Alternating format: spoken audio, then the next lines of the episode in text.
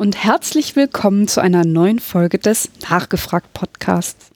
Ich bin Michi und für diese Folge habe ich mal ein Thema mitgebracht, was nichts mit Verschwörungstheorien zu tun hat und auch keine Pseudowissenschaft ist. Ich beschränke mich diese Folge rein auf das Forschungsfeld und möchte einmal rausfinden, was es damit auf sich hat.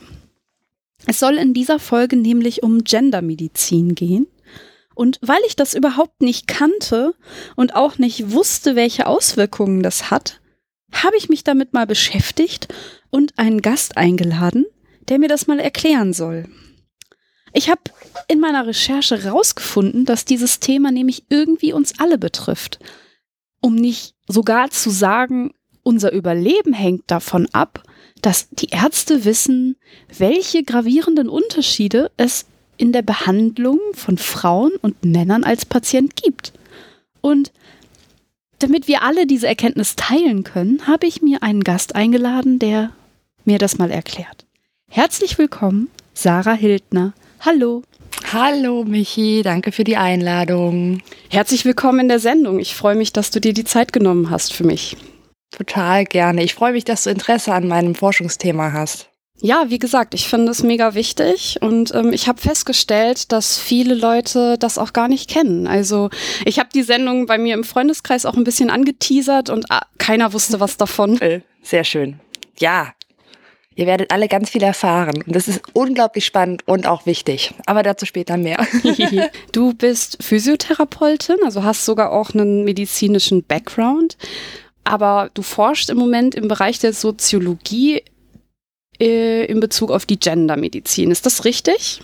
Ja, also ich führe das noch mal ein bisschen aus. Genau vor, vor mehr als zehn Jahren habe ich meinen ähm, Abschluss als Physiotherapeutin gemacht und ähm, hatte dann äh, angefangen, in dem Beruf zu arbeiten und dann aber auch relativ schnell gemerkt, dass man A, in dem Beruf nicht so viel verdient in Deutschland, weil er halt mhm. halt nicht so anerkannt ist, was ziemlich schade ist, weil wir als Physiotherapeutinnen und Therapeuten einen sehr hohen Auftrag haben und eine Verantwortung.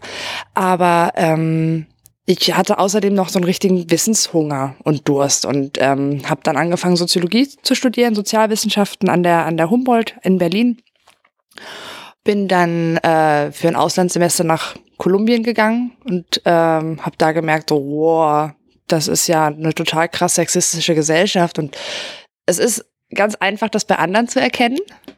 Aber als ich dann nach Deutschland zurückgekommen bin, habe ich gemerkt, scheiße, Deutschland ist ja auch krass sexistisch. Und plötzlich habe ich einen Job bekommen am Institut für Geschlechterforschung für die Medizin in Berlin. Mhm. Und da kam dann mein, meine frisch erweckte feministische Ader, mein medizinischer Hintergrund und meine sozialwissenschaftlichen Kenntnisse zusammen. Und seitdem, sage ich immer, geht die, ist die Rakete abgegangen. ähm, ich habe einen Wissenschaftspreis gewonnen über meine Bachelorarbeit und bin jetzt ähm, sogar zu einer Promotionsstelle gekommen, musste dafür aber in die Niederlande gehen. Also ich spreche hier gerade aus Holland. Hallo. Sehr cool das heißt, es war für dich nicht von Anfang an klar, dass du mit der Soziologie dann auch deine, dein Interesse an der Medizin auslebst, sondern das kam spontan? Das war eine total Überraschung. Also ich habe immer im Hinterkopf gehofft und habe auch so manche kleine Hausarbeit oder Essay so ein bisschen in die Richtung geschrieben, aber ich habe mich nie wirklich getraut und dass es sowas wie Medizinsoziologie gab, war mir auch nicht gleich am Anfang bewusst, sondern das kam dann so im Laufe der Zeit. Und dass ich jetzt als Soziologin an einer medizinischen Fakultät meinen soziologischen Blick auf die Medizin üben kann und, und da in dem Bereich forsche, ist, ist eine total fantastische Sache. Hätte ich mir nie träumen lassen, dass das geht. Du hast gesagt, dass ähm, deine feministische Ader geweckt wurde. Ähm, würdest du denn sagen, dass du eine Feministin bist und dass Gendermedizin etwas Feministisches ist? Ich würde sogar weitergehen und sagen, ich bin Humanistin in dem Sinne und für jeden, der und jede, die das behauptet, ähm, ist, ist der Feminismus inklusive, ähm, ja, weil klar. es um Gleichberechtigung geht. Und in der Gendermedizin und dieser Begriff Gendermedizin, der eigentlich leider ziemlich furchtbar ist, aber sich eingebürgert hat und von der den, den Fachgesellschaften so übernommen wurde. Ich sage immer lieber geschlechtersensible Medizin, weil wir im Deutschen das schöne Wort Geschlecht haben, ja. was wir auch nutzen können, weil es eben nicht nur um Gender geht und nicht nur um, um das soziale Geschlecht, sondern es geht auch um Sex und zwar in dem Sinne, dass es das körperliche Geschlecht meint, weil es nämlich auch ganz wichtige tragende Unterschiede gibt in der Biologie in den Genen, in den Hormonen, die einen Einfluss auf die Gesundheit haben. Und das wird halt gerade erst entdeckt in der Medizin, die halt schon seit Jahrhunderten an, an Menschen zugange ist. Das ist vielleicht ein guter Einstieg in die, äh, in die Wortwahl. Also du hast jetzt gerade ja schon so ein bisschen gesagt, was du unter Gender-Medizin verstehst, aber lass uns doch nochmal Gender und Sex voneinander abgrenzen. Was bedeuten diese Worte dann im Unterschied zueinander? Ja, sehr gerne, guter Punkt. Genau, also ähm, im Deutschen haben wir das Wort Geschlecht, was, was für beides stehen kann. Im Englischen wurde dann unterschieden zwischen dem Sex, was der biologische Körper ist. Das bedeutet die Gene, die Hormone, die Geschlechtsorgane und all, alle Body, also alle Körperfunktionen, die damit einhergehen. Mhm. Und wenn wir von Gender reden, dann ist das das soziokulturelle Geschlecht. Das heißt, so wie wir uns bewegen in der Gesellschaft, wie wir trainiert wurden und erzogen wurden, wie ich rede, welche Worte ich verwende, ähm, ob welche Kleidung ich trage, wie lange ich meine Haare trage, all das sind Dinge, die uns beeinflussen und die aber auch auf der Annahme basieren, dass es halt nur zwei Geschlechter gibt, also nur zwei Sexvarianten in dem Sinne männlich-weiblich. Das ist aber schon die grundlegende Fehlannahme. Es gibt, wenn man Geschlecht, also wenn man das körperliche Geschlecht betrachtet, das Sex, dann haben wir da eine ganze Bandbreite an Möglichkeiten, in welcher Form ähm, die Genitalien ausgestattet sind, in welcher Form Reproduktionsorgane angelegt sind, welche Gene vorhanden sind, welche Hormone vorhanden sind. Und all das sind so kleine, wenn man so, sich so ein Mischpult vorstellt, sind das so kleine Hebelchen, die halt verschoben werden können und was dann da als männlich gilt oder als, als weiblicher Körper ist eigentlich ein ganz facettenreicher Begriff, den, den man mhm. einfach halber auf Männer und Frauen runtergebrochen hat, weil es halt auch leichter ist, die Gesellschaft danach zu teilen und zu, zu strukturieren. Aber es ist eine Konstruktion. Wenn wir wirklich in die Tiefe dessen gehen, dann haben wir ein ganzes Spektrum an Geschlechtern, und zwar rein biologischen Geschlechtern. Und im Gender, also in meiner soziokulturellen äh, Erscheinungsform und, und wie ich mich bewege, da da ist es nochmal differenzierter, weil da kommen auch solche Sachen wie meine, meine sexuelle Ausrichtung spielen da auch eine Rolle, in welchen Kreisen ich mich bewege, ob ich mich überhaupt mit meinem Körper gut identifiziere. Wenn ich als bei der Geburt kommt man zur Welt und dann entscheiden Ärzte aufgrund der Größe der Genitalien, ist es jetzt ein Junge oder ein Mädchen. Mhm. Wenn das nicht eindeutig ist, das ist dann ein Intersex-Mensch, dann wurde in Deutschland zwangsentschieden. Die Eltern hatten mit den Ärzten eine Woche lang Zeit zu überlegen und dann musste ein Geschlecht festgestellt werden. Und was leider dann ganz häufig passiert ist, dass die Kinder falsch zugeordnet wurden, dass das Geschlecht ja, halt aussah wie ein etwas kleiner Penis und dann wurde es ein Junge oder eine etwas äh, nee, ein etwas kleiner Penis, also wurde es ein Mädchen und oder eine etwas große Vulva, dann dann wurde es entschieden, das könnte ein Mikropenis sein, also sagen wir, es ist ein Junge. Und während der, während der Pubertät kamen dann aber ganz andere Hormone zum Tragen. Ja. Und dann haben diese Kinder auf einmal in einer Identität gelebt, die gar nicht ihrem Körper entspricht. Und dann gibt es inzwischen zum Glück die Möglichkeit, sich geschlechtsangleichend behandeln zu lassen. Das können Hormone sein. Das ist immer eine psychotherapeutische Beratung auch in, in Deutschland. Ja und eine Zwangsberatung. Du musst also eine Bescheinigung dafür haben, dass das bei dir vorliegt. Und wie, wie, wie, also das ist so ein ganz facettenbereicher äh, Bereich, wo halt diese Annahme, dass es nur Männlein und Weiblein gibt, ähm, halt wirklich Menschen schadet. Und zwar nicht zu wenig. Ähm, eine Schätzung aus den USA ist, dass äh, 0,6 Prozent der Bevölkerung dort ähm, transsexuell ist. Mhm. Und das bedeutet, das sind 1,4 Millionen Menschen knapp, Erwachsene. Nur die Erwachsenen. Mhm. Und das ist keine kleine Gruppe, Krass, wenn man ja. sich das mal so überlegt. Genau. Also ich habe, ich halte den nächsten Vortrag vor äh, Gynäkologinnen und, und, und Hebammen. Deswegen weiß ich diese Zahlen gerade so gut und habe dann mal hochgerechnet. Also wenn wenn man als Hebamme oder als Gynäkologin mal ein, ähm, eine Zahnärztin in Behandlung hatte, mhm. also in Behandlung im Sinne von Schwangerschaft und betreut äh, diese, das ist unwahrscheinlicher, als dass man, wenn alle Trans, Transmänner, wenn ein Kind als Frau geboren wurde, sich dann entscheidet, als Mann zu leben, äh, kann dieser Körper natürlich immer noch schwanger werden. Hm.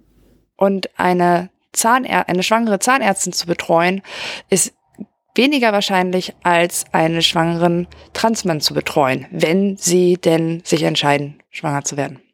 Wow. Das heißt, wir haben eigentlich in der gendersensiblen Medizin drei Aspekte, die du jetzt genannt hast. Zum einen, dass man den Graubereich abdeckt, was im Moment nicht so richtig der Fall ist, sondern man denkt sehr schwarz-weiß in männlich-weiblich. Mhm. Aber wir müssen auch in der Medizin beachten, dass es ein soziokulturelles Geschlecht gibt und auch körperliche Merkmale reinnehmen, die bisher wenig Beachtung finden. Kann man das so sagen? Ja, vor allen Dingen der letzte Teil, der geht, also sozusagen die Brücke vom, vom letzten Aspekt körperliche Merkmale betrachten, die bisher unterschätzt wurden. Wir, in der geschlechtersensiblen Medizin müssen wir aber das Ganze nochmal einen Schritt zurückdenken, weil die Medizin bis vor kurzem überhaupt nicht darauf geguckt hat, welches Geschlecht betrachte ich denn gerade. Mhm. Also das Grundproblem, mit dem wir äh, zu kämpfen haben, ist, dass der männliche Körper als Norm institu also institutionalisiert wurde innerhalb der Medizin. Das heißt, alle Daten, alle Studien, vor allen Dingen nach Contergan auch in der, in der Pharmazie, also in den 70er Jahren. Mhm. Du meinst den Contergan-Skandal, wo die Frauen genau. das Medikament genommen haben und dann entsprechend man noch nicht abschätzen konnte, dass das Folgen hat für den Fötus. Ja, genau. Ich meine den äh, Contergan-Skandal, weshalb dann entschieden wurde, Frauen sollen nicht mehr an pharmazeutischen Studien teilnehmen, weil es halt fruchtschädigend sein könnte, sprich Kinder mit Behinderungen könnten vermehrt zur Welt kommen und man wollte das halt ausschließen. Aber ganz grundlegend ähm, ist halt der, der männliche Körper oder die Unterscheidung zwischen männlichem und weiblichem Körper hat man gedacht, hat man abgedeckt, indem man die Gynäkologie mhm. hat. Also das alles, was vom, ähm, und ich finde diesen Begriff so schön von Marianne Legato, ähm, Bikini-Medizin, also alles, was von einem Bikini bedeckt wird, ähm, das ist halt der einzige Unterschied zwischen Männern und Frauen.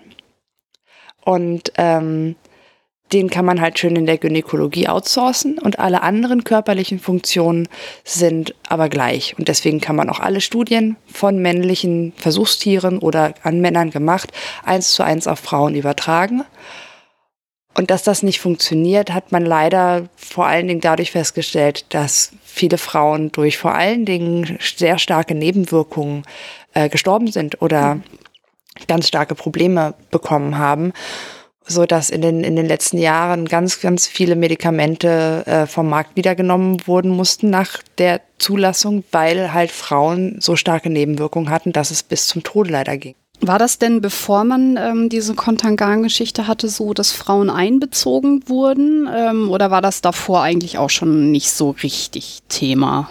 Soweit ich weiß, wurden sie mehr einbezogen, aber auch nicht streckendeckend, mhm. weil die Medizin als Naturwissenschaft, ich habe jetzt Gänsefüßchen gemacht, weil das ist ein, ein, Streitthema, über das wir vielleicht in einer anderen Sendung reden könnten.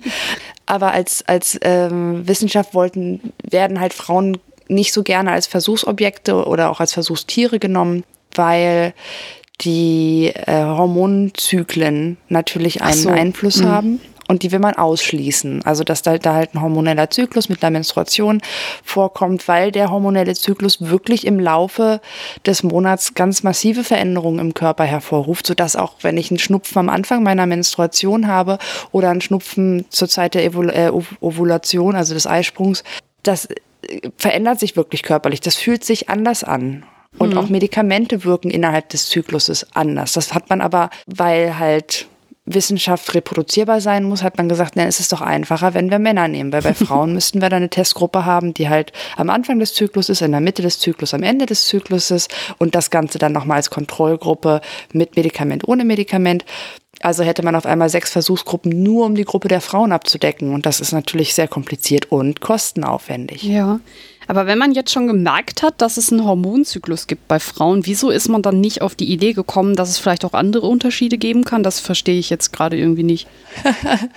ja, das ist, ein, ähm, ist eine gute Frage. Also es ist, es ist halt auch so, dass es durchaus, ähm, also je, je nach Sparte, je nach, je nach Untersuchungsgruppe, je nach äh, Medikamentengruppe sind diese Unterschiede entweder gravierend oder marginal oder gar nicht vorhanden. Das Problem ist, dass wir das in vielen Bereichen noch nicht genau wissen. Okay. Und ähm, warum das noch nicht gemacht wurde, ist, weil, weil würde ich sagen, aus dem, was ich gelesen habe bisher, ist, weil, weil man nicht drüber nachgedacht hat und weil man es halt nicht entdeckt hat. Und mhm. man, ja, die, die, die Medizin lernt stetig dazu, wie ja jede Wissenschaft. Ja. Und das ist halt leider ein, so, so ein, ja, so eine, so, ein, so eine Geschlechtsverzerrung, die sehr strukturell vorhanden ist und mit der wir jetzt äh, umgehen lernen müssen und gucken müssen, wie können wir Medizin neu denken und vor allen Dingen müssen wir halt rausfinden, wo spielt es eine Rolle und wo nicht. Wir haben ja jetzt schon so ein bisschen abstrakt über die Unterschiede gesprochen, die es so mhm. gibt in der Medizin in Bezug auf das Geschlecht. Ähm, was sind denn so typische Unterschiede? Wovon sprechen wir denn hier, wenn wir das Thema angehen wollen? Das klassische Beispiel, was inzwischen auch zum Glück ganz viele Medizinstudierende kennen, ist der Herzinfarkt. Mhm. Und ähm, wenn ich Herzinfarkt sage, Grönemeyer hat es besungen, Männer kriegen den Herzinfarkt, haben ganz viele Menschen erstmal so das Blick, äh, das, das Bild von einem Mann mittleren Alters in Managerkleidung, der sich an die Brust fasst und einen ganz starken Schmerz in der Brust hat und den auch kommuniziert. Manchmal ist es auch der Schmerz in der linken Körperhälfte, Kaltschweißigkeit. Kennen wir aus Filmen und überall weiß man sofort, okay, das ist ein Notfall, muss ins Krankenhaus und zwar sofort. Mhm. Bei Frauen können sich diese Symptome schon unterscheiden. Das heißt, Frauen sind dann eher körperlich schwach. Die sind nicht körperlich belastbar in dem Moment. Sie haben eine Kurzatmigkeit, sie haben äh, manchmal Übelkeit und Erbrechen und Rückenschmerzen. Und das sind alles so ähm, Symptome, wenn man die, die man nicht sofort dem Herzinfarkt zuordnet. Und mhm. das ist halt eins der Probleme, dass halt die Symptome sich unterscheiden. Wenn man diese Frauen dann allerdings später fragt, hatten sie dann auch ein Druckgefühl in der Brust oder einen Schmerz in der Brust oder im Brustkorb, dann wird es häufig bejaht. Aber es ist halt nicht das Kern, das, das Kardinalsymptom in dem Sinne. Kardinalsymptom heißt so Haupt. Genau, genau. Als, also das, äh, die Medizin geht halt nach den wichtigsten Symptomen und geht dann in so einem, wie so in so einem Flowchart, ja, nein, ja, nein, ja, nein, vorhanden, nicht vorhanden, vorhanden, nicht vorhanden, ähm, ein Ausschlussprinzip, welche Erkrankung könnte es denn sein?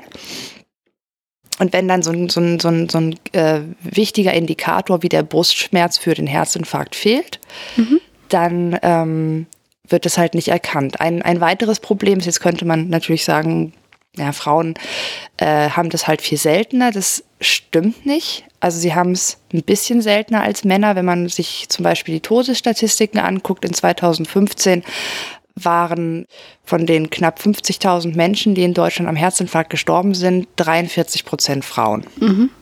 Ist also jetzt nicht ganz die Hälfte, aber auch nicht unwahrscheinlich. Ja, klar. Frauen trifft es in der Regel ein bisschen später als Männer, weil sie durch die Östrogene in ihrem Körper äh, geschützt sind. Also das äh, Östrogen, ein, ein, Hormon, was in beiden äh, oder in allen Menschen vorkommt, bei biologisch weiblichen Frauen aber besonders häufig. Ist halt das, was die Haut so ein bisschen weich macht und das macht halt auch die Gefäßwände glatt. Mhm. in den Körper. Das heißt, da können sich weniger stark und schnell Plaques bilden, die dann zu einem Herz, also einem Gefäßverschluss im Herzen führen können ah. und den Herzinfarkt hervorrufen. Ja. Das heißt, da sind Frauen ein bisschen geschützter, deswegen trifft es sie in der Regel erst, wenn der Menstruationszyklus ähm, ab ist, sie also in die Wechseljahre gehen und, und ähm, dann keine Östrogene mehr haben. Ein weiterer Punkt ist, dass Frauen aber ihr eigenes Risiko unterschätzen. Wenn man Männer und Frauen auf der Straße fragt, wovor habt ihr denn Angst zu sterben, sagen Männer in der Regel ähm, Herzinfarkt mhm. und Frauen sagen in der Regel Krebs. Und dass das, also die auch da wieder die, die Sterbestatistiken zeigen eigentlich ein genau anders, äh, also genau ein Bild, was andersrum ist. Mehr Männer versterben an Krebs als Frauen und mehr Frauen versterben an Herz-Kreislauf-Erkrankungen als Männer. Ach, wow. Und Jetzt könnte man natürlich sagen, ja, wieso wissen die Frauen das denn nicht? Sind die doof? Ähm, nee, es gab einfach ganz, ganz viel Geld für Brustkrebs, ähm, wie nennt man das, so äh, Sensibilisierung mhm. und Awareness-Training und ne, man, man geht zum Gynäkologen, zur Gynäkologin und lässt sich halt untersuchen und dann ist das Brustkrebs-Screening dabei. Dass man aber auch zum Kardiologen recht regelmäßig gehen sollte, um halt Herz-Kreislauf-Erkrankungen, Bluthochdruck behandeln zu lassen. Ähm, das, das ist halt, da gab es keine Sensibilisierungsmaßnahmen. Also wir haben jetzt einmal rausgestellt, dass Symptome sich unterscheiden können anhand des Beispiels des Herzinfarktes. Du hast am Anfang auch schon gesagt, dass es Nebenwirkungen gab, also sprich die Reaktion auf Medikamenten ist unterschiedlich. Wie ist das so mit anderen Gibt es noch andere Unterschiede, die man hier nennen muss, worauf man achten sollte? Ja, da äh, ich kann dir ein paar Beispiele nennen, aber ich bin keine Ärztin ja. und es ist auch nicht mein Fachgebiet, in genau diese Unterschiede reinzugucken, speziell. Was ich aber zum Beispiel weiß, ist, dass zum Beispiel Chemotherapeutikern, mhm. also wenn ich einen Krebs habe und eine Chemotherapie brauche, dass ähm, die, der Wirkungsgrad der, der Chemotherapie ist, ist leider auch immer davon abhängig, wie stark die Nebenwirkungen sind, denn das heißt auch, dass das Medikament wirkt. Ähm, Männer haben in der Regel weniger Nebenwirkungen bei Chemotherapeutikern und Frauen mehr. Also war, könnte man jetzt ein bisschen ketzerisch sagen, warum geben wir denn da nicht allen Männern eine etwas höhere Dosis, damit sie auch die positiven Effekte der Chemotherapie besser bekommen mhm. und Frauen generell eine etwas geringere Dosis. Muss aber auch nochmal untersucht werden, wie genau man das implementieren kann und wie man das zum Beispiel in der Leitlinie für, für Behandlung mit Chemotherapeutikern ähm, einbringen kann. Aber das sind so grundlegende Über Überlegungen, die wichtig sind. Und es ist halt auch nicht nur so, dass Frauen benachteiligt sind durch die ähm, Forschungsergebnisse, sondern dass es halt auch Erkrankungen gibt, die Männer betreffen, von denen wir, das, wo bisher das Risiko unterschätzt wird, zum Beispiel Osteoporose. Mhm. Da ist es so, dass Männer das etwas später bekommen als Frauen. Also da ist es erst so ab 70 ein, ein gefährliches Thema, aber dadurch, dass ähm, die Gesellschaft insgesamt älter wird, haben wir auch da ein höheres Vorkommen, dass, dass auch Männer Osteoporose ähm, bekommen. Dadurch, dass wir aber nicht danach gucken und ähm, schauen, dass die behandelt werden und es kein Screening dafür gibt, versterben sie halt schneller an einem Knochenbruch, den sie dann durch eine Osteoporose haben. Ah ja, Osteoporose ist eine knochendichte ähm, Verringerung. Also die mhm. Knochen haben halt eine bestimmte Belastbarkeit und wenn du eine Osteoporose hast, dann wird dieser Knochen poröser und bricht halt leichter. Und wenn es dann zum Beispiel der Schenkelhals ist im Oberschenkelknochen, ähm, dann bist du ganz schön ähm, angearscht, weil man solche Brüche schwer nur reparieren kann. Und gerade wenn die Menschen dann schon ein bisschen älter sind, eine Vollnarkose ist sehr, sehr anstrengend für den Körper. Ähm, das kann ganz doof ausgehen. Ja, das glaube ich. Die Sachen, die du jetzt so aufgezählt hast, sind ja wirklich eher aufs körperliche Geschlecht gemünzt. Also sprich, irgendwie die Gene oder Hormone machen mhm. Unterschiede aus. Hm, ich kenne jetzt zufällig, weil ich die Tage einen Artikel gelesen habe, auch, dass das soziokulturelle Geschlecht auch einen Unterschied macht. Hast du das auch beobachtet? Ich habe zum Beispiel gelesen, dass Depressionen bei äh, Männern sehr, sehr viel weniger erkannt wird. Absolut. Also das ist ein, ein Riesenproblem, ähm, weil gerade Depressionen ähm, sehr ein sehr persönliches Thema sind und innerhalb unserer Gesellschaft sind, sind Erkrankungen des, des Wesens, will ich es mal nennen, mhm. oder des, des, der Psyche ähm, noch ganz stark stigmatisiert. Ja, allerdings. Das ist so ein Grundproblem, also für Männer und Frauen.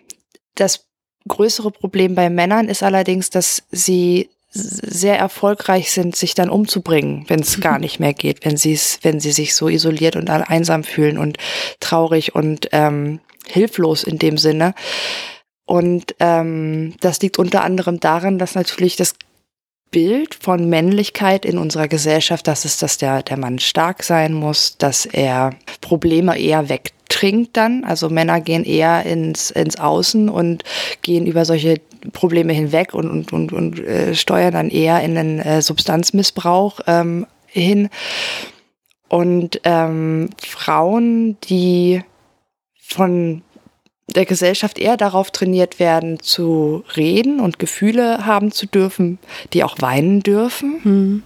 Und ich finde gerade, also äh, wenn, wenn ich mal echt schlecht drauf bin und dann so richtig krass geheult habe, dann geht es mir in der Regel sehr, sehr viel besser, weil ich halt einfach ein, ein Outlet, also ein Ventil für meine Gefühle ja. gefunden habe. Ja, klar. Und wenn ich jetzt ähm, an Männer denke, die, die in meinem Umfeld sind, einige von denen können gar nicht weinen Die, ja. ja ich habe mit denen drüber gesprochen, sie sagen, ich kann es nicht, ich kann physisch nicht weinen. Ich habe diese schlimmen Gefühle manchmal, ich bin sehr, sehr traurig, ich bin sehr ängstlich, ich bin wütend, aber ich kann nicht heulen. Und ich vermute, dass ein großer Punkt ist halt, dass es ihnen ausgetrieben wurde. Ne? Indianer kennen keinen Schmerz, Jungs ja. heulen neu nicht, ähm, sei doch keine Memme, sei kein Mädchen. Und das sind alles ähm, Aspekte, die natürlich durch unsere gesellschaftlichen Erwartungen an das Geschlecht hm. entstanden sind und die aber jetzt, wenn man mal drüber nachdenkt, halt ganz, ganz, ganz, ganz schlimme Folgen nach sich ziehen, wenn sich dann Menschen umbringen, weil sie halt keine andere Möglichkeit mehr sehen, glücklich zu sein oder überhaupt ihr Leben zu meistern. Ja.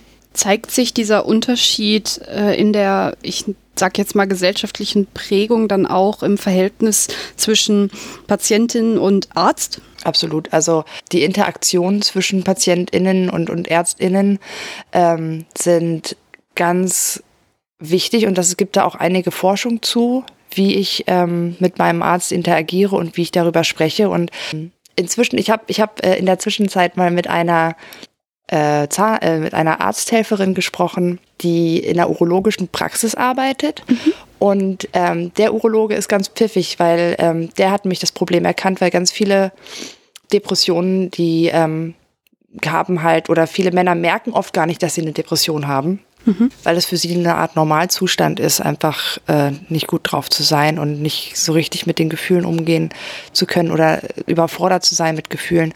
Und dann ähm, entwickelt sich aber häufig eine Erektionsstörung. Also ja. die kriegen keinen mehr hoch. Dann geht man zum Urologen und ähm, die Arzthelferin, mit der ich gesprochen habe, die meinte halt, ja, aber mein, mein Chef macht es so, der guckt genau hin, ob das jetzt vielleicht einfach nur durch ein bisschen zu viel Stress ist oder ob da eine, ein grundlegendes Problem vorliegt. Denn die kleine blaue Pille, dessen, deren Namen ich jetzt hier nicht sagen will, ähm, die behebt zwar das Symptom, aber nicht die Ursache. Ja, natürlich.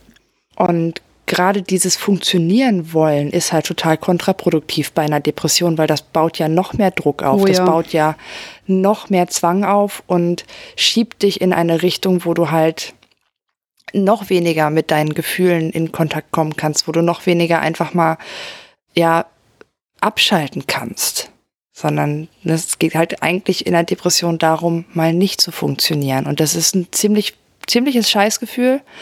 Ähm, und man fühlt sich schwach und erbärmlich und kommt zu nichts und kann, ne, manchmal ist dann sogar ein Einkauf zu schwer, also dass man nicht mal auf dem Haus gehen kann, um, um eine Pizza und Toilettenpapier zu holen.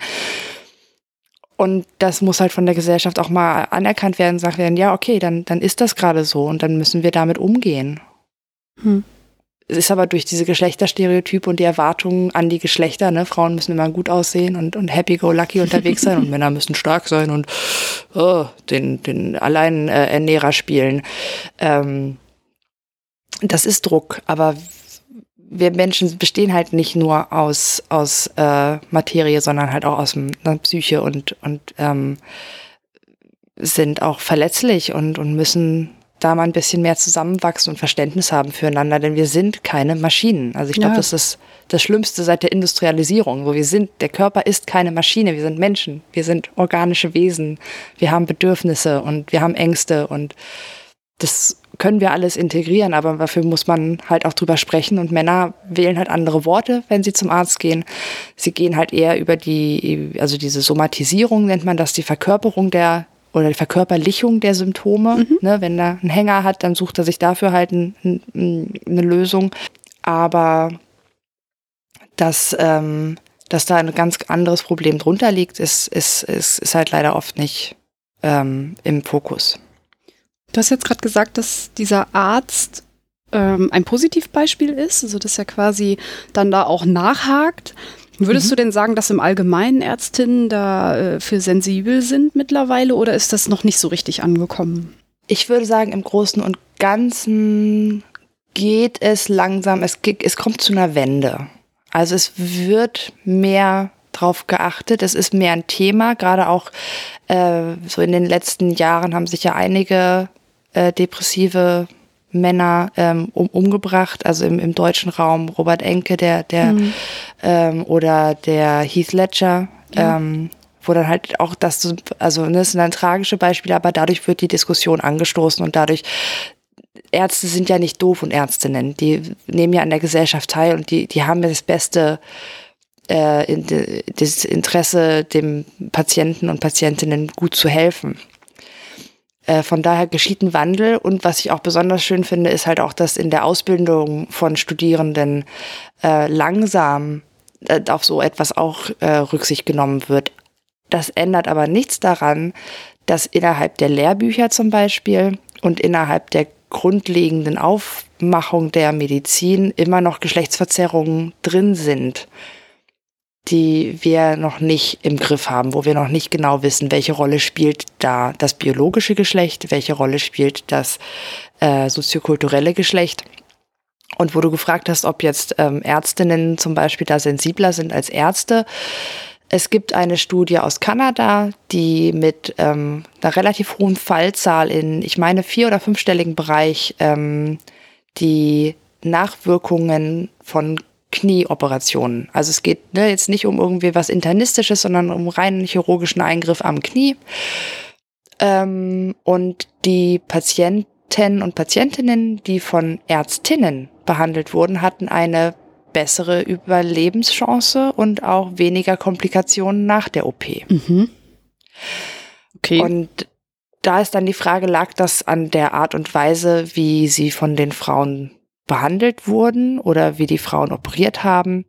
Ähm, da gibt's mehrere Ansätze für das zu erklären. Aber Fakt ist, dass ähm, die Statistik da eindeutig für die Frauen gesprochen hat. Was nicht heißt, alle, alle männlichen Ärzte äh, sind, sind ähm, benachteiligt in der Hinsicht, aber ich glaube, dass die Art und Weise, wie wir Frauen in unserer Gesellschaft erziehen, mhm. In, im Hinsicht auf, man soll doch ein bisschen empathisch sein, man soll sich ein bisschen äh, einfühlen in das Gegenüber, dass das ähm, für den Arztberuf oder die ärztliche Tätigkeit eine Qualität ist, die jetzt durchaus sinnvoll ist. Ja. Und ähm, da würde ich sagen, haben dann, dann Frauen einen, einen Vorteil.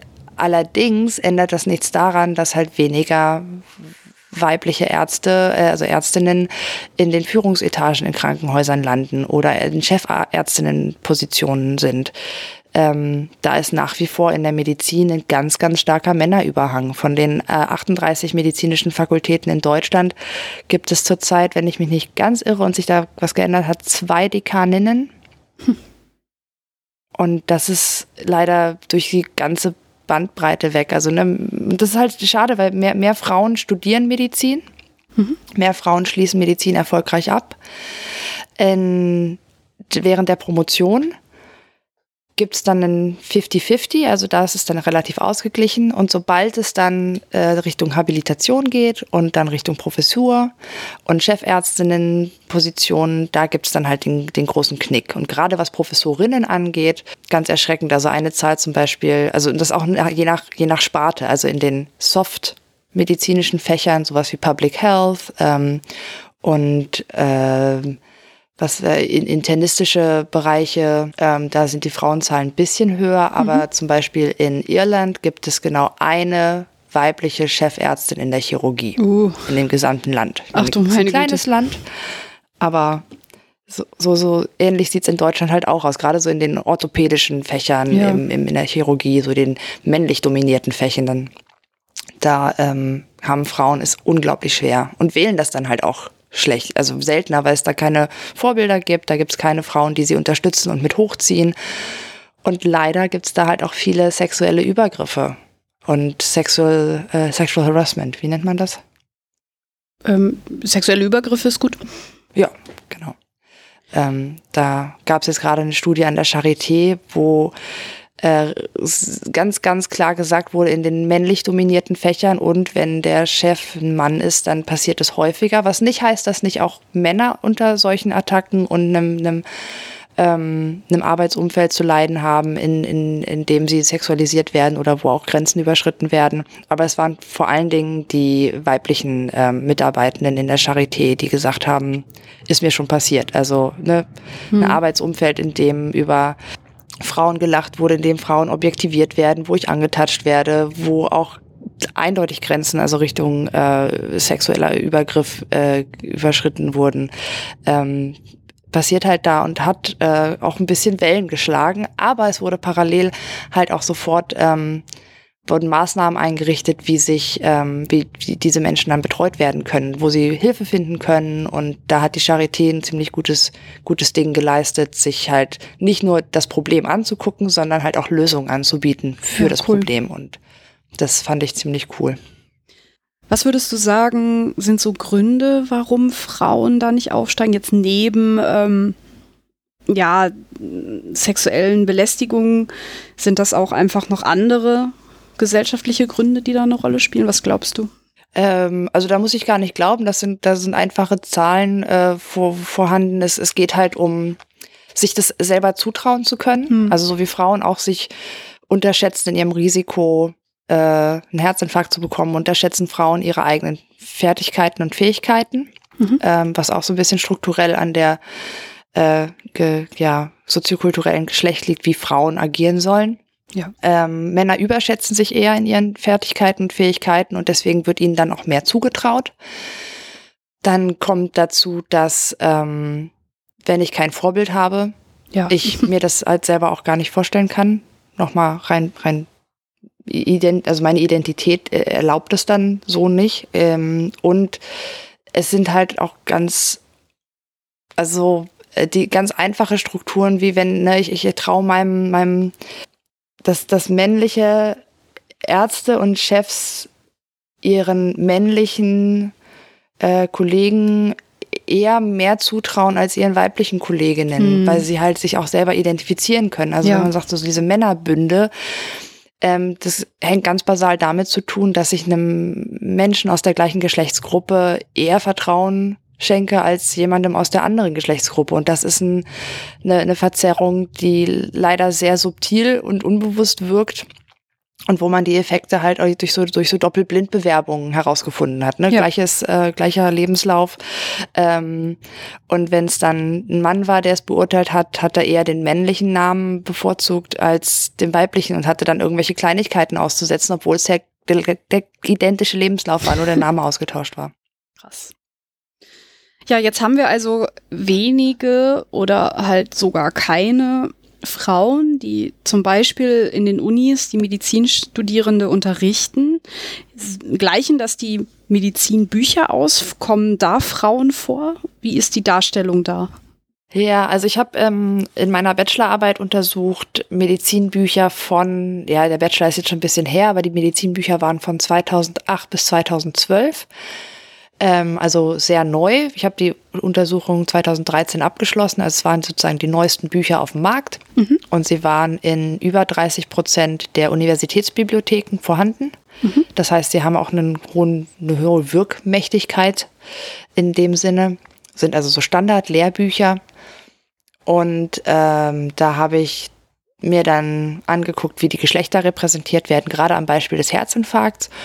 Und da ich jetzt nicht unfair sein wollte und nur das hochaktuelle Wissen aus medizinischen Journals, die ja sehr viel häufiger veröffentlicht werden als ähm, Bücher. Bücher haben ja irgendwie, ne, braucht immer so ein paar, zwei, drei Jahre, bis so ein ja. Buch auf den Markt kommt, bis alle ihre Beiträge eingereicht haben, bis editiert ist und so weiter, habe ich zugrunde gelegt eine Untersuchung von dem, eine, äh, ach, wie heißt es, Gesundheitsberichterstattung des Bundes. Mhm die hatten 2006, also zwei Jahre bevor das jüngste, das älteste Buch war, was ich untersucht habe, hatten die ähm, herausgegeben ein Spezialbuch, Büchlein zu koronaren Herzerkrankungen und Myokardinfarkt, mhm. also dem Herzinfarkt. Und dann habe ich mir sozusagen nur das angeguckt, was die in den Büchern stehen hatten. Mhm. Nämlich, dass die Symptome sich unterscheiden, dass es bei Frauen später auftritt, dass ähm, die Medikamente äh, anders dosiert werden sollten. Und ähm, beim ersten Blick in die Bücher ist mir aufgefallen, dass beim Herzinfarkt es nur um Männerkörper gab. Wirklich, also ne, jede Darstellung hatte einen männlichen Körper. Krass. Und damit fängt es dann an. Und ähm, dann habe ich mir die Texte angeguckt und wenige der Bücher hatten eine gleichberechtigte Darstellung der, der eigentlichen Symptome der Frau was man häufiger, was ich häufiger gefunden habe, sind halt, dass Frauen atypisch sind. ähm, dass sie anders sind, dass sie besonders sind, dass sie speziell sind. Was ich schade finde, weil äh, wir sollten schon gucken, dass man, also sozusagen das Frausein nicht degradiert, denn also eins, eins der Beispiele ist dann besondere Patientengruppen sind ältere Menschen, Menschen mit Nierenfunktionseinschränkungen, Frauen und Diabetiker. Ach nö. So ja, gratuliere. Alle Frauen, die zuhören, qua Geschlecht, seid ihr mit einer chronischen Krankheit gleichzusetzen. Gratuliere. Und äh, das Lustige ist, äh, atypisch sind 50 Prozent der Welt. Ja, genau, genau. Ach du Arsch, meine Güte. Genau. Und ähm, also ich kann Wird denn das atypisch wenigstens erklärt? Nein. Und das wird Ach, auch nicht berücksichtigt. Also obwohl Frauen atypisch oder besonders sind, wenn sie dann Erwähnung finden, ähm, steht dann sowas wie, äh, ja, grundsätzlich sollte aber das gleiche Vorgehen wie bei Männern gelten. Steht das da? Dann? Ja. Auch so, boah. Das ist, das ist ein, ein Buch hat das, ein anderes Buch war noch ehrlich, hat gesagt, ähm, für Frauen äh, nicht genügend Daten vorhanden, um eine allgemeingültige Aussage zu treffen. Hm. Oder eine Empfehlung. Okay, das ist aber immerhin schon mal. Äh ist ein Schritt weiter. Also als, ja. als Medizinstudie wüsste ich jetzt nicht, was ich damit machen soll. sich weiter informieren vielleicht. Ja, ja, genau, genau, ja. Ähm, auch, also was ich dann auch immer so schön finde, wenn Menschen dann sagen, ach, Sprache ist ja gar nicht so wichtig. Und in, in, in zwei der zehn Bücher, die ich untersucht habe, ähm, war dann auch dieser schöne Satz mit, ähm, wir haben uns aufgrund der Lesbarkeit für Patienten entschieden, die männliche, also generisch männliche Form. Frauen sind natürlich immer mit gemeint. Schön und gut. Kann man, kann ich ein bisschen verstehen, obwohl es natürlich schon wichtig ist, dass man halt auch wirklich Patientinnen gezielt anspricht, wenn sie denn auch betroffen sind. Sonst hat man halt immer so den Patienten im Hinterkopf. An einem Beispiel macht es sich besonders deutlich, weil da stand dann ähm, im, im Fall eines Herzinfarkts Oberkörper hochlagern mhm. und beengende Kleidung entfernen, enger Hemdkragen und Krawatte. Stand dann in Klammern dahinter. Hm. Ja, Moment, Captain Obvious, ne? Ja, so Frauen Ach. sind ja immer mit gemeint. Ne? Was ist denn mit einem Schal oder einer Halskette? Warte Captain mal. Obvious hier, der BH. ja, genau. Tja. Ja. Und das sind dann so, so Sachen, also ich, ich mit, äh, trete in meiner Freizeit gern so auf Science Slams aus und ich habe da ja. immer so ein bisschen die, die, die Horrorgeschichte am Start, weil es natürlich, es ist halt kein witziges Thema. So, ich versuche es dann irgendwie unterhaltsam zu machen und äh, mein, mal dann ein kleines Comic dazu oder ähm, ja. so, aber der Regel bleibt den Leuten dann das Lachen so ein bisschen im Halse stecken, weil es halt so ein ernstes Thema ist. Und Häng Leute sterben halt deswegen. Ja. So, das ist, das ist halt ziemlich furchtbar. Deine, deine Science Slam Videos werde ich trotzdem in den Shownotes verlinken, weil ich die sehr, sehr gut finde und die sensibilisieren sehr, sehr gut für dieses Thema. Dankeschön. Wobei ich zu dem Science Slam Video, was online ist, sagen muss, das war mein allererster und das ist nicht der beste, weil ich so den Angry Feminist nicht so gut im Zaum halten konnte.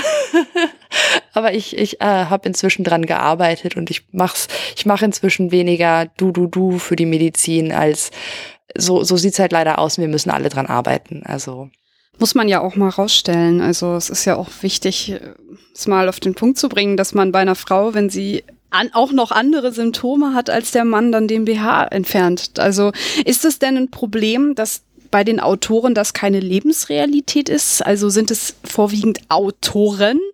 Oder wie, wie kommt das zustande, dass das nicht aufgegriffen wird? Es sind vor allen Dingen Männer, die okay. diese Bücher veröffentlichen und schreiben und editieren, ja. Es ist aber auch so, dass, also ich habe dann geguckt, ob die Bücher, die jetzt eine Autorin mit dem Team hatten, vielleicht besser abgeschnitten haben, also dass die da ein bisschen mehr ähm, drauf geachtet haben, aber das war nicht der Fall. Also hm. und da kommen wir auch zu einer anderen äh, Sozialisierung, nämlich innerhalb der Medizin ist dieses Wissen ja schon marginal äh, und, und wenn man dann als Frau innerhalb der Medizin ist, dann passt man sich ja auch an, an die Gepflogenheiten des Systems an. Und wenn man es schaffen möchte, dann muss man mitmachen. Dann muss man einer der, der Big Boys sein. Und ich habe eine Umfrage unter Expertinnen der geschlechtersensiblen Medizin gemacht und habe da 20, ähm, also 20 Frauen interviewt, weil ich es gibt sehr, sehr wenig Männer und auch alle Lehrstühle, die es in Europa zu Gendermedizin zurzeit gibt, sind von Frauen besetzt, mhm.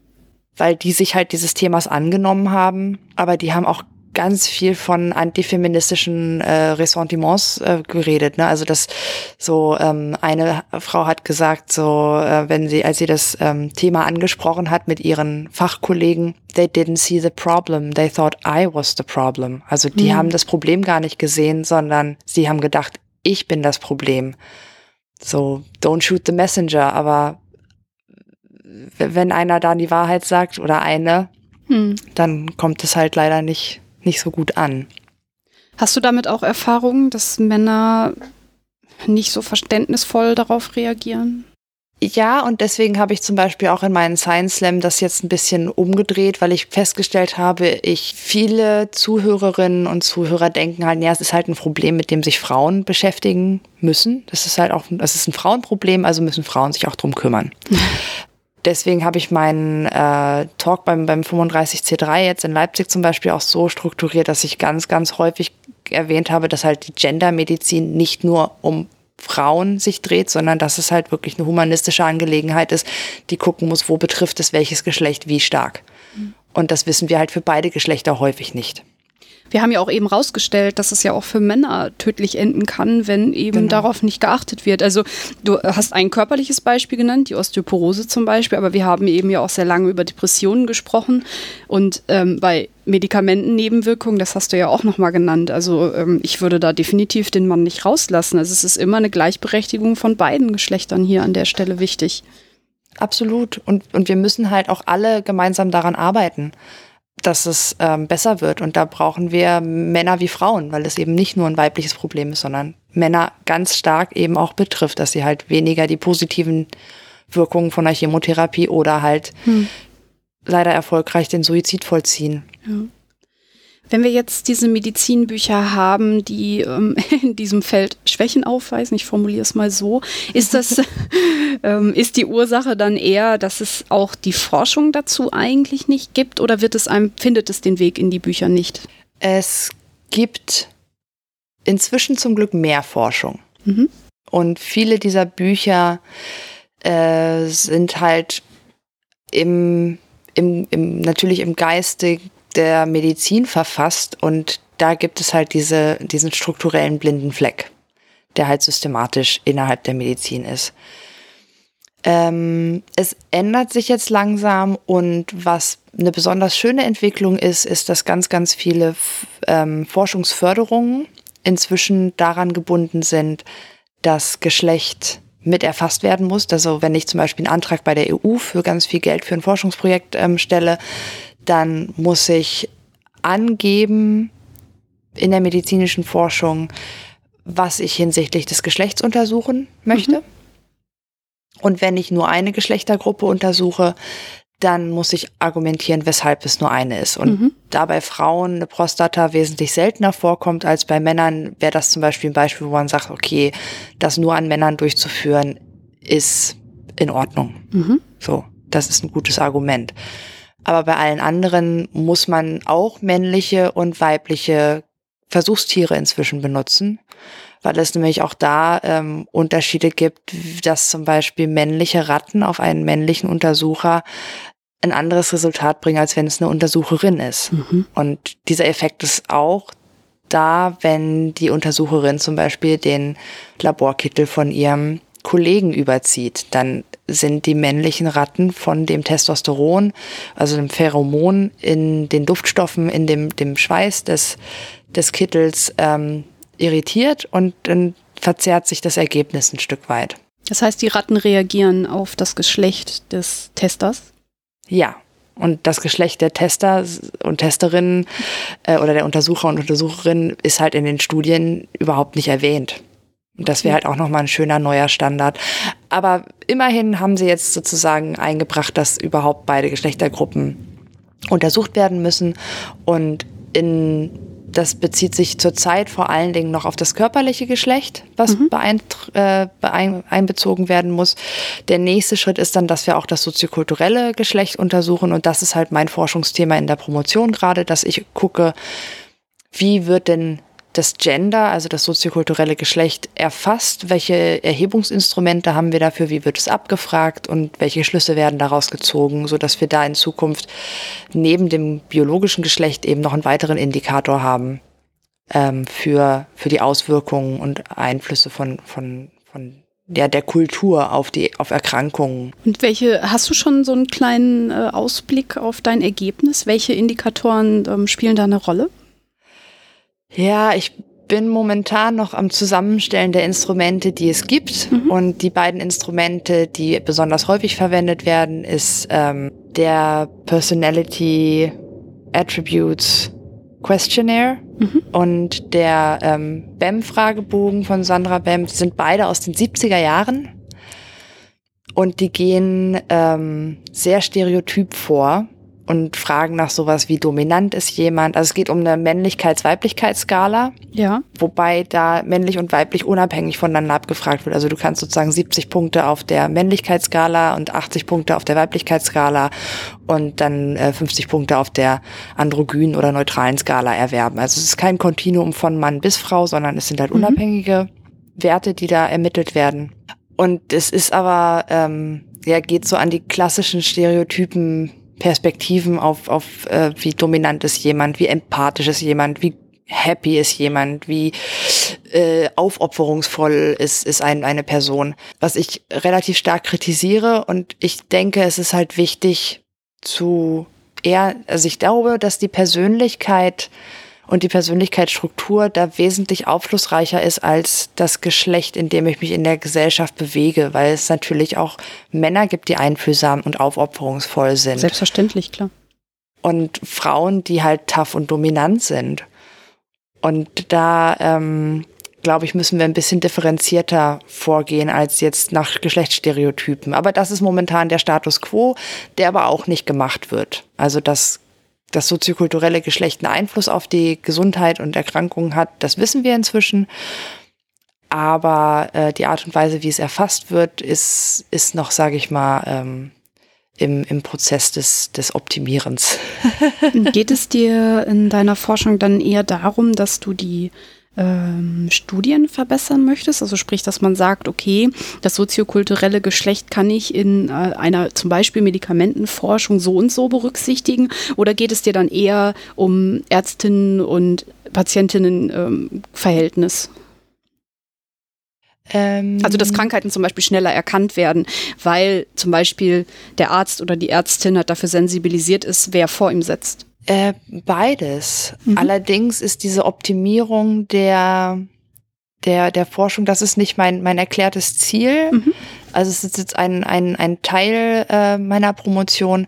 Im Großen und Ganzen geht es mir vor allen Dingen darum, die Lehre zu verbessern und zu gucken, wie ah, können wir mhm. das Thema geschlechtersensible Medizin ins Medizinstudium ähm, integrieren und wie ähm, können wir das auch fühlbar machen ja. für die Studierenden, damit sie halt ein Verständnis dafür entwickeln, dass ihr eigenes Geschlecht einen Einfluss darauf hat, wie sie auf einen Patienten oder eine Patientin reagieren und dass ihre Vorstellungen, wie Männer und Frauen zu sein haben, halt ihre Entscheidungsfindung als ärztliches Fachpersonal auch beeinflussen. Mhm.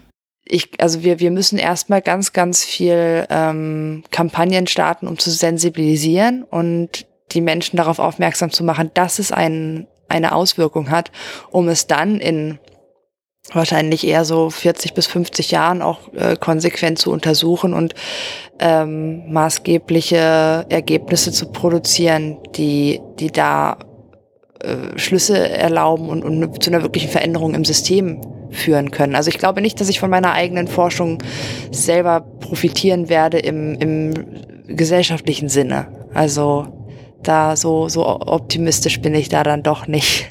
Was würdest du denn sagen, wie können wir denn ähm, sowohl die Medizinstudierenden als auch die Gesellschaft erreichen? Welche Methoden, was, was, was denkst du, wie, wie können wir das schaffen? Naja, so, was du zum Beispiel mit deinem Podcast und, und dieser Sendung machst, ist super, um es halt rauszubringen. Deswegen mache ich auch gerne diese Science Slams, weil ich dann das Thema halt auf den, auf den Tisch packe und sage, es ist halt nicht nur der Herzinfarkt. Ja. Vom Herzinfarkt haben jetzt ganz viele Leute schon gehört. Und das ist ein Thema, aber dass dahinter halt ein systematischer blinder Fleck in der Medizin existiert, das ist vielen Leuten unbekannt. Ja.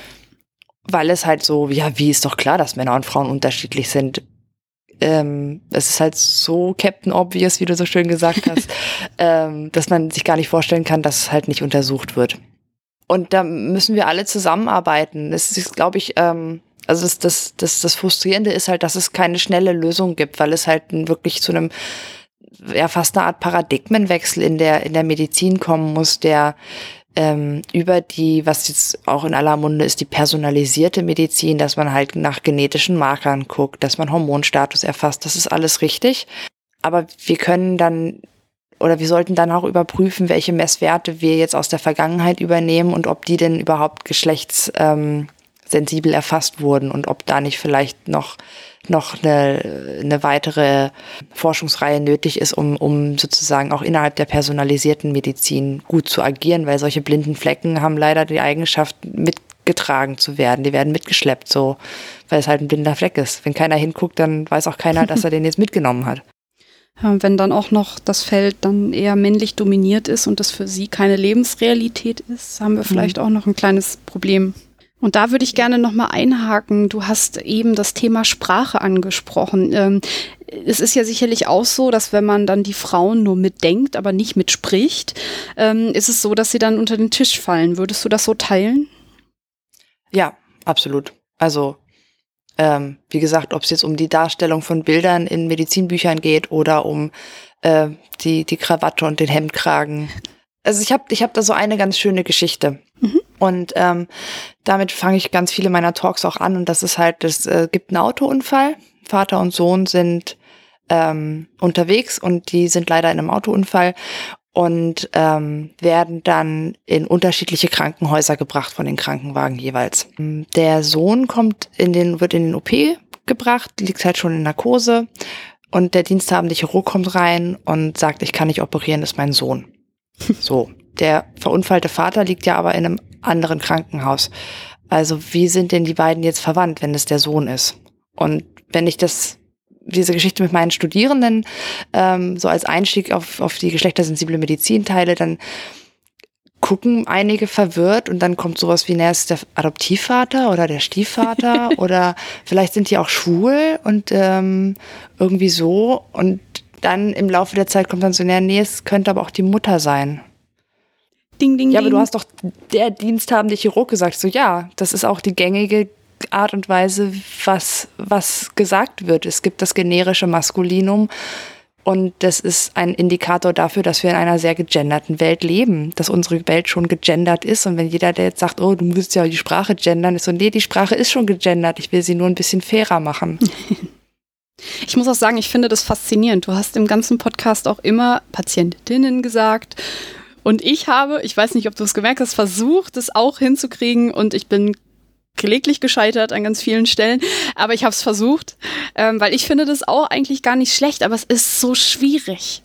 Es ist schwierig. Ich habe paar Jahre gebraucht, um das so flüssig hinzubekommen. Und ich erwische mich manchmal noch selber, dass ich, wenn ich es halt nicht hinbekomme, äh, dass ich es halt äh, nicht, nicht gegendert habe. Und das ist auch in Ordnung. Also ich finde, das sollte jeder nach und jede nach seiner und ihrer Fasson machen.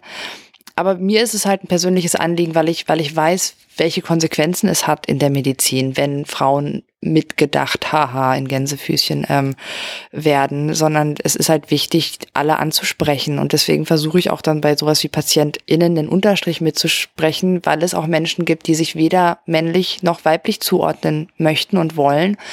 Und die sollten das gleiche Recht haben und auch denen möchte ich einen Raum in meinem Sprachraum geben, weil ich denke, hey, es ist, äh, wenn es das gibt, cool. Ähm, wenn ich damit äh, jemanden happy machen kann oder nicht verletze, weil ich halt diese Kategorie einführe und öffne in meinem Sprachgebrauch, super. Mich, mich kostet es ein bisschen Mühe, aber ich finde es cool, die Welt so zu verändern, dass wir halt alle einen Raum haben, da zu sein, so wie wir sind. Ja, das ist ja also ich persönlich muss als Frau sagen, dass es äh, mir hilft, weil ich das Gefühl habe, ich bin halt nicht nur so unter irgendwie mit dabei, sondern äh, man ist halt wirklich auch angesprochen an der Stelle. Ich habe das einfach in ganz vielen Bereichen, wo mir die Frauen fehlen, die man auch sieht. Also ähm, ich habe jetzt die Tage eine Studie gelesen, da ging es darum, dass Frauen, es ist jetzt ein bisschen außerhalb unseres Themas, aber ich möchte es einmal erwähnen, weil ich es, es war für mich wirklich erhellend. Ähm, es ging um Frauen in Fern im Fernsehen. In dieser Studie stand drin, dass auf zwei Männer nur eine Frau kommt im normalen TV. Und im Kinderfernsehen ist es sogar noch schlimmer. Krass. Da waren es drei Männer und eine Frau. Und ähm, ich kann das aus meiner äh, Kindheit auch nur so sagen. Ich, das, was man gesehen hat im Kinderfernsehen, sind Männer, die einem die Welt erklärt haben. Und das waren keine Frauen. Mir haben die Role Models gefehlt. Es war ja. so schade, dass man nicht sieht, ah, da ist eine coole Wissenschaftlerin, die Expertin ist. Oder halt irgendeine coole Frau, die ähm, irgendwie ins All fliegt oder sonst was tut. Das hat man nicht. Als Frau ist das nicht die Lebensrealität. Und da würde ich gerne was dran machen. Ja, absolut. Und da müssen wir auch was dran machen. Und es passiert halt schon ein bisschen, dass wir gerade so in, in äh, zum Beispiel in Serienformaten jetzt eine höhere ähm, Repräsentation auch von intelligenten Frauen haben, die zwar leider oft noch sexy sein müssen, aber halt äh, trotzdem ja. beim, beim, am MIT oder irgendeinen äh, wissenschaftlichen Abschluss haben können. Ähm, und das, das hilft ungemein, dass wir, dass man sich da selber wieder, also dass man eine, eine, Version von sich sieht, die man selber cool findet und wo man denkt so, ach Quatsch, ich kann auch Wissenschaftlerin werden, das ist ja geil. Äh, abgefahren. Oder halt äh, Chefärztin. Ja. Ähm, und das ist total wichtig, dass man da ja, also eine Identität formen kann, die auch gut für einen ist und wo man sich selber wiederfindet. Ja. Und das ist, das ist enorm wichtig. Ich würde an der Stelle aber auch ehrlich gesagt Handlungsbedarf sehen bei den Männern, wo du gerade sagst, die Frau muss immer sexy sein. Äh, bei den Männern ist das auch so. Und wenn der Mann nicht sexy ist, dann muss er aber lustig sein. Also ist auch da sind so Klischees, die es für den Mann auch nicht leicht machen, so seine Rolle zu finden. Also du musst immer männlich sein und äh, wenn du nicht so männlich bist, dann sei aber bitte witzig. Ja, absolut. Und äh, da ist doch eigentlich auch das Problem, was wir auch in der Medizin haben, deutlich. Also auch da haben wir die, die Role Models nicht, wir haben die Frauen nicht, die mit vorkommen. Und da, ja, daraus ergibt sich das Problem, was du jetzt in meiner Sendung sehr, sehr cool erklärt hast. Also da schließt sich der Kreis. Ja, absolut. Absolut. Das ist, ähm, und äh, gerade Deutsch ist halt auch da eine Sprache, die leider sehr unfreundlich ist Frauen gegenüber. Und die ist halt so gewachsen, wenn, äh, also es gibt eine Studie, äh, wenn man englisch äh, sprechende Menschen befragt, nenn, nenn, uns mal einen Athlet, äh, den du gut findest, mhm. dann werden äh, 40 Prozent Sportlerinnen genannt und 60 Prozent Sportler. Wenn man das in Deutschland, nenn mir mal einen Sportler, den du magst, generisches Maskulinum, dann gibt es 80 bis 90 Prozent äh, männliche Sportler und nur eine ganz kleine Randgruppe von Menschen, die halt äh, dann eine Steffi Graf nennen zum Beispiel. Und das ist halt, das ist, äh, also da, da hat Sprache einen massiven Einfluss und Englisch ist da sehr viel neutraler. Aber auch nicht ganz frei, deswegen gibt es auch da noch den Unterschied, weil zum Beispiel, wie du gesagt hast, eine Fernsehen, äh, männliche Repräsentanz und die Frauen, die dann auftreten, sie müssen dann auch noch jung sein. Ja, ja, also dass man da. Du, wo du sagst, in der Studie, ähm, ich werde das mal verlinken. Ich habe das, äh, ich möchte an der Stelle mal den Lila Podcast empfehlen. Da habe ich das äh, gehört und mir das dann angeschaut. Ähm, dieses Verhältnis von 2 zu 1 wird schlimmer, je älter wir uns die Kontrollgruppen angucken. Also zum Beispiel eine 40-jährige Frau und ein 40-jähriger Mann, da wird das immer schlechter. Also ich weiß jetzt die Zahlen an der Stelle nicht mehr, aber da ist es nicht mehr 2 zu 1, sondern ich rate jetzt 3 zu 1. Und das wird also immer immer weniger ältere Frauen im Vergleich zu dem gleichaltrigen Mann tauchen im Fernsehen auf. Ja, absolut. Und ja, der Lila Podcast ist total toll. Ich kann den auch nur empfehlen. Ja, auf jeden Fall. ähm, aus einem lustigen Zufall heraus nehmen wir ja heute auch am 8. März auf. Wie finden wir das denn, dass in Berlin das jetzt der Frauentag auch Feiertag ist? Großartig. Ich habe selten so bereut, aus Berlin weggezogen zu sein, aber ich finde es hervorragend. Ja, yeah, International Women's Day.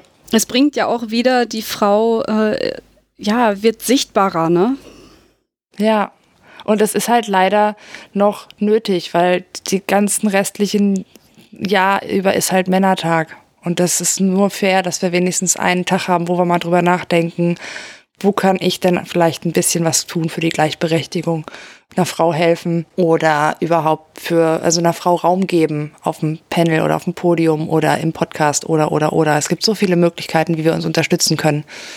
Das ist ähm, wichtig daran zu denken. Ich muss aber zugeben, ich würde lieber in einer Welt leben, wo wir einen Frauentag nicht brauchen. Absolut, absolut. Aber noch, noch, noch brauchen wir ihn. Ich fürchte auch.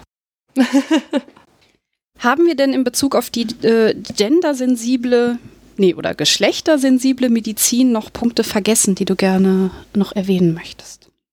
Mm, nee, wir haben einen ganz schön guten Rundumschlag gemacht. Und ja, ich freue, wie gesagt, ich freue mich total, dass, äh, dass du auf mich zugekommen bist und Interesse an dem Thema hast, weil das ist, ähm, es ist ein total spannendes und wichtiges Thema und ich forsche sehr gerne dran und ähm, wollte auch, also meiner Doktormutter Sabine Oertelt-Prigione, die jetzt hier den Lehrstuhl für Gendermedizin übernommen hat. Ähm, ich bin dieser Frau sehr, sehr dankbar, dass sie mich hier mit, mitgenommen hat in die Niederlande, weil es äh, ähm, auch da, sie ist halt ein total klasse Role Model. Also ich glaube, ich wollte sie nochmal explizit erwähnen, weil sie ähm, klasse Arbeit leistet und ganz, ganz viel für das, für das Thema macht und jetzt auch ähm, in der WHO unterwegs ist und für die EU Gutachten ähm, erstellt und so. Und das ist, mhm. ähm, ja, ist wichtig. Ist gut, dass wir solche Frauen haben, auf jeden Fall. Ja, auf jeden ähm, Fall.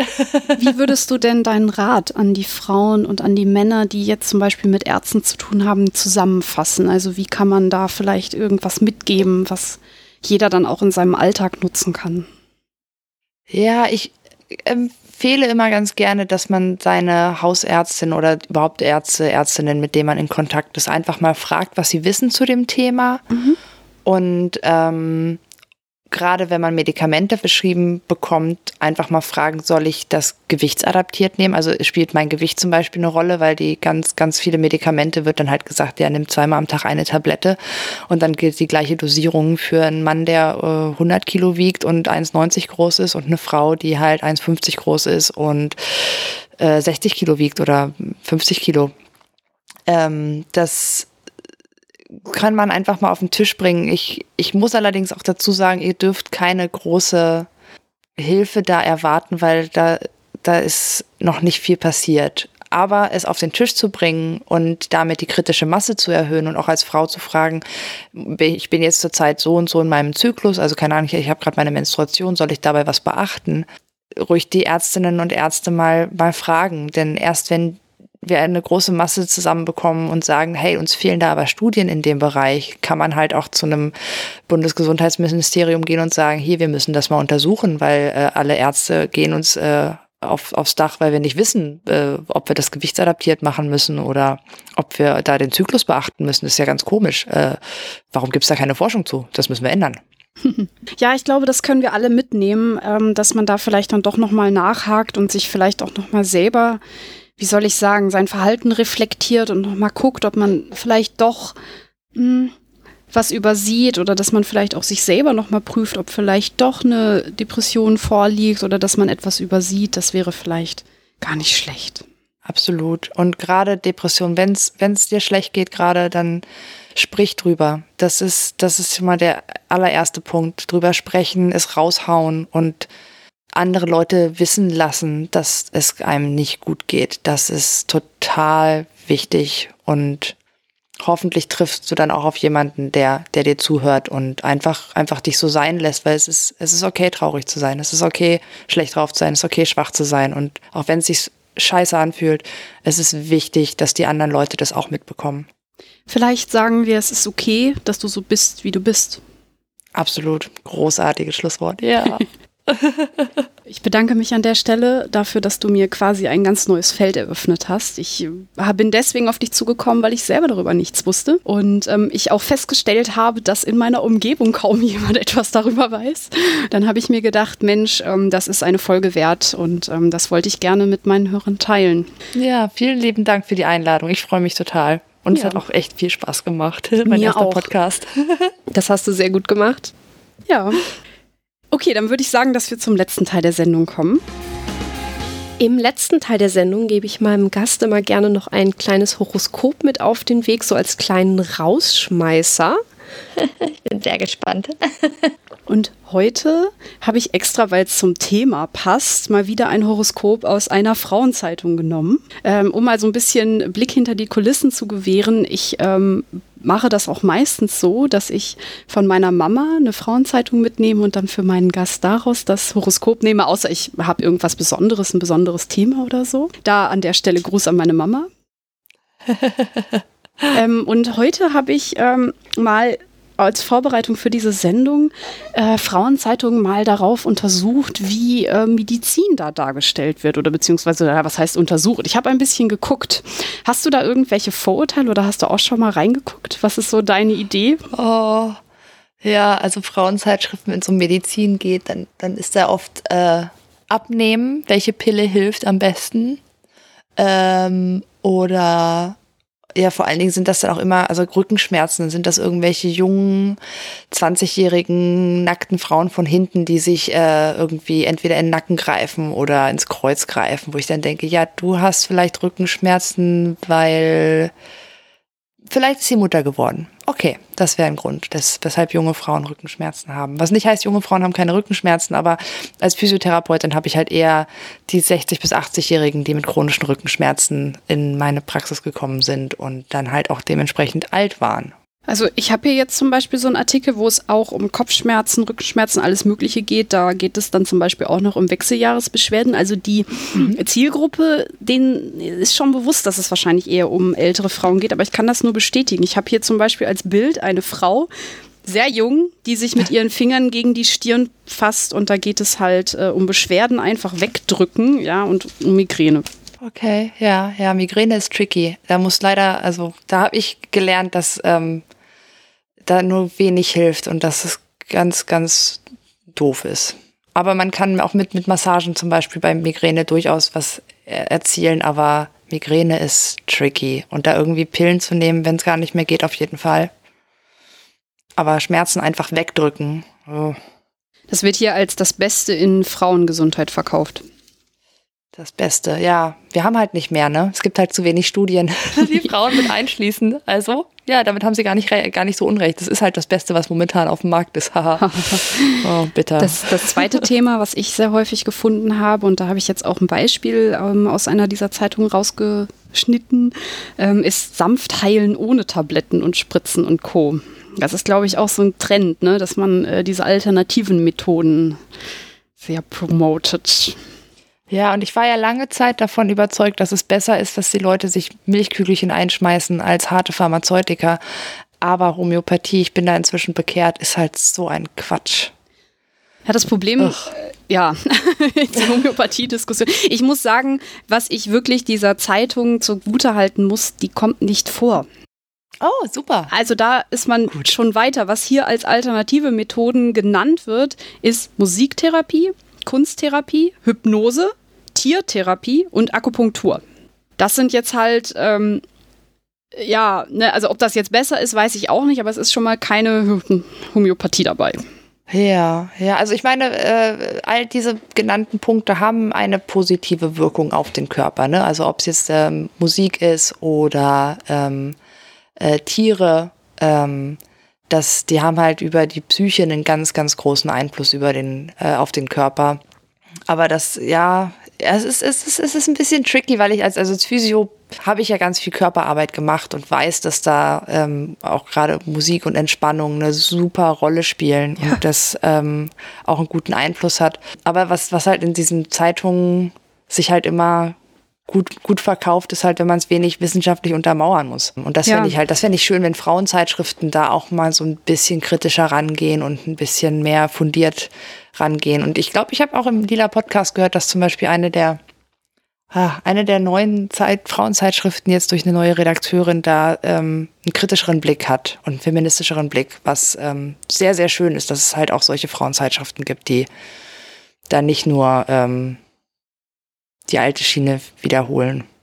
Ich finde das auch gut. Was mich stört an solchen Artikeln, ähm, ja. ich habe das Gefühl, dass die so ein bisschen Lebensberatung verwechseln mit was Medizinischem. Hier steht sanft heilen. Das, sie heilen ja. nicht. Ähm, also Ja. es geht hier nicht um Medizin, sondern es geht hier darum, wie fühle ich mich besser. Also hier steht sowas wie seinen Gefühlen Ausdruck und Kraft aus der Kunst schöpfen, so dass ist alles gut und das kann man auch gut machen, weil gerade wenn ich mir überlege, wer die Zielgruppe ist, vielleicht die etwas ältere Dame, die mm, ja nicht mehr so genau weiß, wo sie sich einordnen kann im Leben, aber die heilen nicht. Also es wird hier zum Beispiel auch ein Buch empfohlen, wer heilt hat recht. Das ist alles so. Ähm, hier steht Alternativmedizin. Ich würde mir das wünschen, dass man das nicht koppelt mit diesem wissenschaftlichen Medizinbereich. Ja. Da, da kommen wir aber, da, da kommen wir zurück zu der Diskussion, ähm, ist Medizin eine Naturwissenschaft oder eine Erfahrungswissenschaft? Ähm, und letzteres ist leider äh, wahr und, und ähm, oder wahr, also dass die, die evidenzbasierte Medizin, die halt wirklich nur nach knallharten Fakten geht, ist halt super jung. ja, das ist richtig. Ähm, und dieses Wer heilt hat recht ist nicht nur ein Buchtitel, sondern auch etwas, was ich in meiner Ausbildung durchaus gehört habe. Das machen, das benutzen viele als Argument halt, ne? Wenn, wenn Genau. man Kritik äußert, zum Beispiel an der Homöopathie, ja, aber es heilt doch. Nee, es heilt Genau. nicht. aber gut. Ja, und es ist, ähm, es ist aber auch dann, also dann solche Sachen, so was häufig ist, ist häufig. So, ja, klar, was häufig ist, ist häufig. Das heißt nicht, dass es Ausnahmen gibt von der Regel. Ähm, und äh, ja, Heilung, also es ist, ich glaube, es, es wäre schön, also ich fände es schön, wenn äh, gerade psychische Gesundheit und solche alternativen Therapien oder überhaupt, also das Gespräch als solches und Ja. sich Zeit nehmen vom ärztlicher Seite, weil das sind ja Gesundheitslehrende nach meiner Auffassung. Also Ja. ein Arzt sollte mir jederzeit erklären können, was er mit mir und meinem Körper macht durch das Verschreiben von bestimmten Medikamenten und warum jetzt die eine Variante besser ist als die andere. Und ähm, ich sollte auch die Möglichkeit haben, mich immer ausreichend zu informieren und vielleicht noch zu einem anderen Arzt, einer anderen Ärztin zu gehen und mich da auch beraten zu lassen.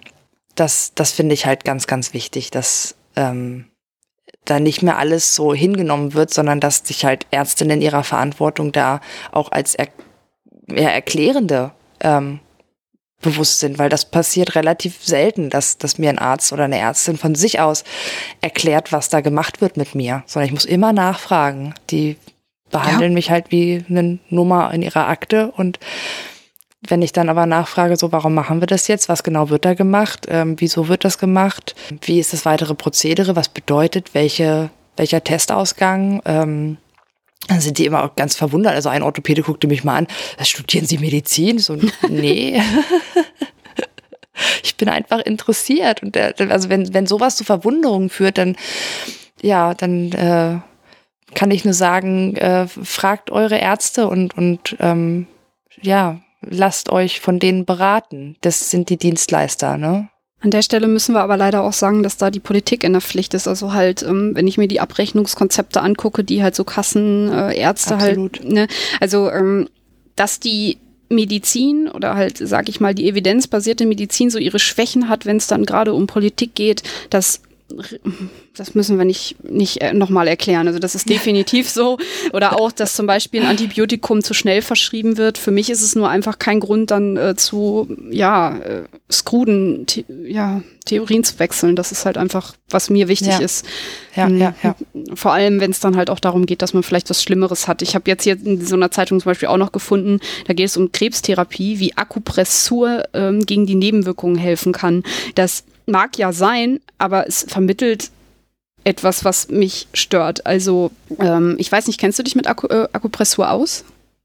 Wahrscheinlich äh, schon, Im ne? Rahmen der, der physiotherapeutischen Ausbildung habe ich da ein bisschen was gemacht und es ist es, also ob es der Placebo-Effekt ist oder einfach die Berührung, die gut tut, weil auch dadurch, Ja, ne, wenn du natürlich. kuschelst, dann kriegst du Ja. Oxytocin ausgeschüttet und wenn dich jemand anders anfasst, dann gibt es einen ähnlichen Effekt, Absolut. der halt allein schon beruhigend ist und Beruhigung äh, aktiviert den Parasympathikus und dadurch können heilende Prozesse im Körper selber aktiviert werden. Und ich, ich, ich, ich sehe deinen Punkt total, dass es halt sozusagen sanfte Heilung und ähm, dass man äh, auch eine Alternative nicht ausschließen sollte, aber es, äh, es als Heilung auszugeben, ist, ist schon ähm, sehr schwierig, gerade wenn es halt um, um Nebenwirkungen von Chemotherapie oder sowas gibt, weil die sind einfach, die sind einfach scheiße. Ja, also die Person, äh, ich habe halt Angst, dass die Person dann vielleicht zur Krebstherapie nicht mehr hingeht, weil es gibt ja, Ja. Alternativen und das ist fatal. Das ist fatal, in der Tat. Ja. So, jetzt haben wir so viel Negatives. Jetzt äh, mache ich den Rausschmeißer, indem ich jetzt ähm, dir ein positives Horoskop vorlese. Dazu brauche Oh ich yeah. aber dein Sternzeichen. Ich bin Stier. Stier. Ich schau mal. Ich habe extra jetzt ein Horoskop rausgesucht, welches äh, Geschlechter aufteilt. Also es gibt eins für sie und eins für ihn.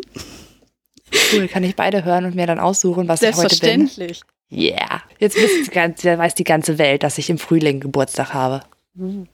Das heißt, er kommt jetzt bald wahrscheinlich, ne? Kommt bald, genau. Ja. Also, für Sie.